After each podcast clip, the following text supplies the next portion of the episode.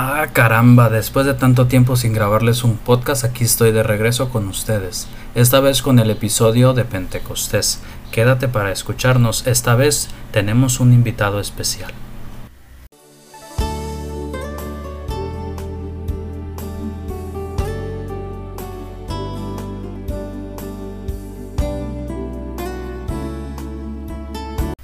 Pues ya estamos aquí una vez más de regreso para este episodio de El Pentecostés. Esta vez aquí con un invitado especial. Le voy a pedir a este invitado especial que se presente y diga un poquito más de lo que él es, y que diga su persona y nos comparta un poco de su experiencia dentro de la Iglesia Católica. Hola, mi nombre es Juan Ceseña, tengo 19 años de edad, eh, soy originario de La Paz, Baja California Sur. y actualmente, más o menos alrededor de ya casi 5 años dentro de los grupos juveniles. Y pues, pues algo más acerca de mí. Yo creo que ha sido una gran experiencia, una experiencia muy bonita. Y, pues nada, estoy muy agradecido de estar aquí eh, acompañándote en este podcast.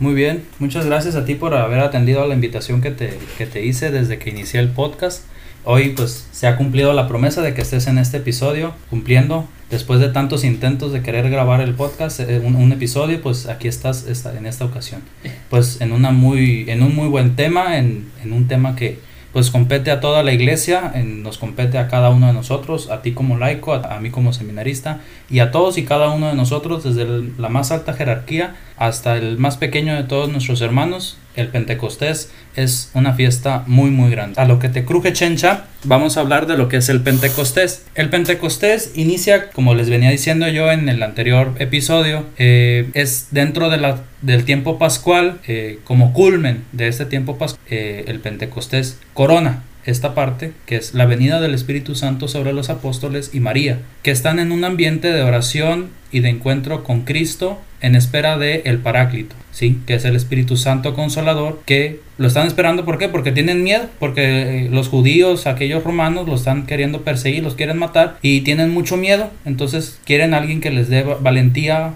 y esa situación de fuerza, de valentía, de llevar a cabo esa labor heroica de que Jesús les llevó, les dijo, que lo veíamos nosotros en el domingo pasado en la misa de la ascensión, entonces querían cumplir lo que Jesús les dijo, entonces el Pentecostés viene a ser esa, la, el, cumplimiento de esa promesa. Esta parte del Pentecostés es prolongada y eficaz a lo largo de la iglesia y es actual, es actual y los jóvenes la viven de una manera muy padre o a los jóvenes se les propone de vivirlo una manera muy bonita de la cual Andrés me gustaría que nos hablaras un poco de esta situación, de cómo es que eh, se plantea el Pentecostés para los jóvenes.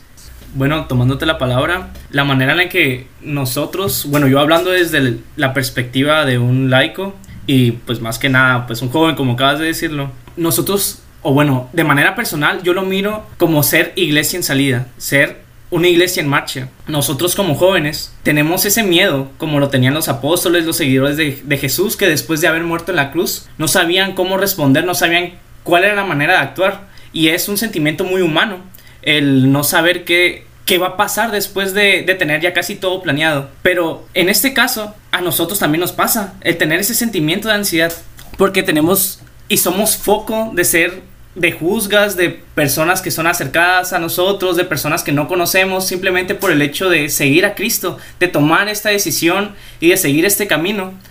Somos juzgados desde la acción más pequeña hasta la más grande, debido a que pues vamos a la iglesia, nos predican acerca del amor y cualquier cosa que nosotros hagamos mal, pues, pues nos afecta y afecta tanto a la iglesia como a nuestro propio testimonio. Pero como en algún momento yo te lo comenté, yo considero que las acciones hablan más que mil palabras y el testimonio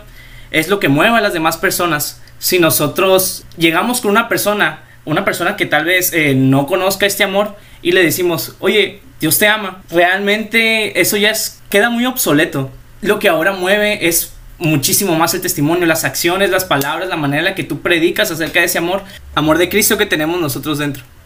Y justamente Andrés, eso que tú comentas es muy curioso porque el Papa ha hecho mucho énfasis en esa parte del testimonio que debemos de dar nosotros como católicos, como fieles servidores de la iglesia, porque muchas veces, dice el Papa, somos personas que tenemos cara de panteón o de chupalimón y que lejos de reflejar a la gente, lejos de reflejarles ese amor de Cristo, ese amor verdadero y eficaz, esa acción del Espíritu Santo, pues reflejamos algo contrariamente a Él con actos que no tienen nada que ver. Entonces,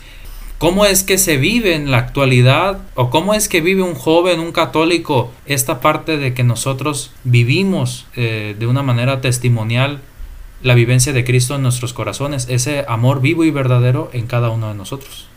de una manera muy personal, como ya te lo había dicho, eh, yo lo considero como ser iglesia en marcha. El ir a invitar a jóvenes, ir a por jóvenes a que tengan esa misma experiencia de amor que en su caso o en su debido tiempo la sigo teniendo y la tuve para seguir este camino, ¿no? Eh, más que nada, yo creo que es importante el recalcarle al joven y a cualquier persona, tanto si es de una edad un poquito más avanzada, si no sé, tiene veintitantos años, a cualquier laico comprometido o, matrimonio, que Jesús está ahí y que Jesús es puro amor. Porque si yo me quedara con ese, ese amor que yo sé que es, que es bueno, que es bondadoso, que es real, no, no estaría dando o haciendo lo que Jesús quiere que yo haga. El ir a invitar a personas a través de mi testimonio, de las cosas y de las maravillas que yo he conocido a través del amor de Dios, es creo que lo que más importa en, Pentecostés, que a pesar de que yo tengo mis fallos, que yo tengo mis debilidades, también tengo mis virtudes. Y saber explotar esas virtudes para la construcción de la civilización del amor, que en este caso, eh, desde hace cinco años casi, ha sido mi principal objetivo el, intentar construirlo o ayudarlo. Pero a esto, bueno, yo estoy hablando acerca de Pentecostés en, en situaciones tal vez normales, sin, sin la pandemia. Pero lo que yo quiero preguntarte es, ¿cómo se vive o cómo se puede vivir Pentecostés en esta pandemia? Híjole, pues esa es una muy, muy buena pregunta que me haces. Eh, yo considero, pues así como se nos ha venido marcando desde la parte litúrgica, la vivencia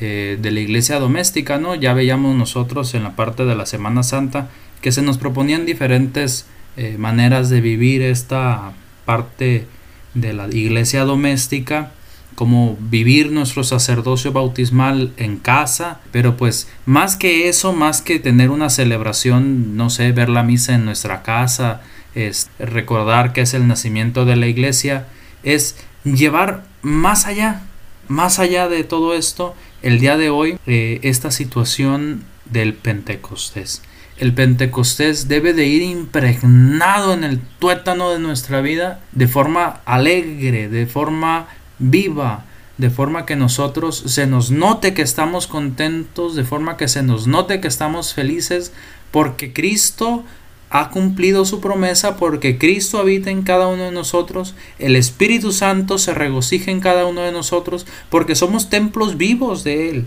Tomando un poquito tu punto de vista, eh, del cual yo estoy completamente de acuerdo, considero que es más importante en esta contingencia el, el no, no dejar de lado sobre todo a Jesús, la oración,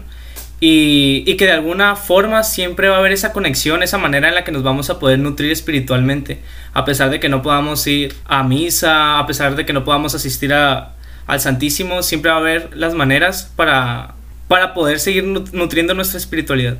Sí, entonces es que yo considero importante que,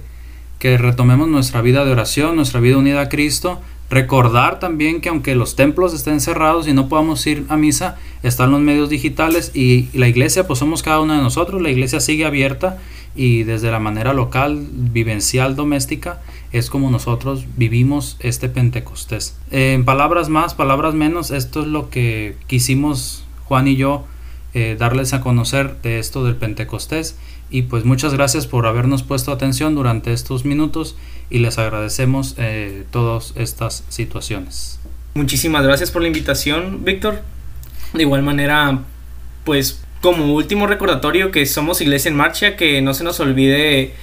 estar dispuestos a salir de nuestra zona de confort a pesar de las dificultades y de las inseguridades que nosotros tengamos y, nada, a seguir construyendo la civilización del amor. Gracias. Pues eso es todo, muchas gracias por habernos escuchado, hasta la próxima, nos vemos.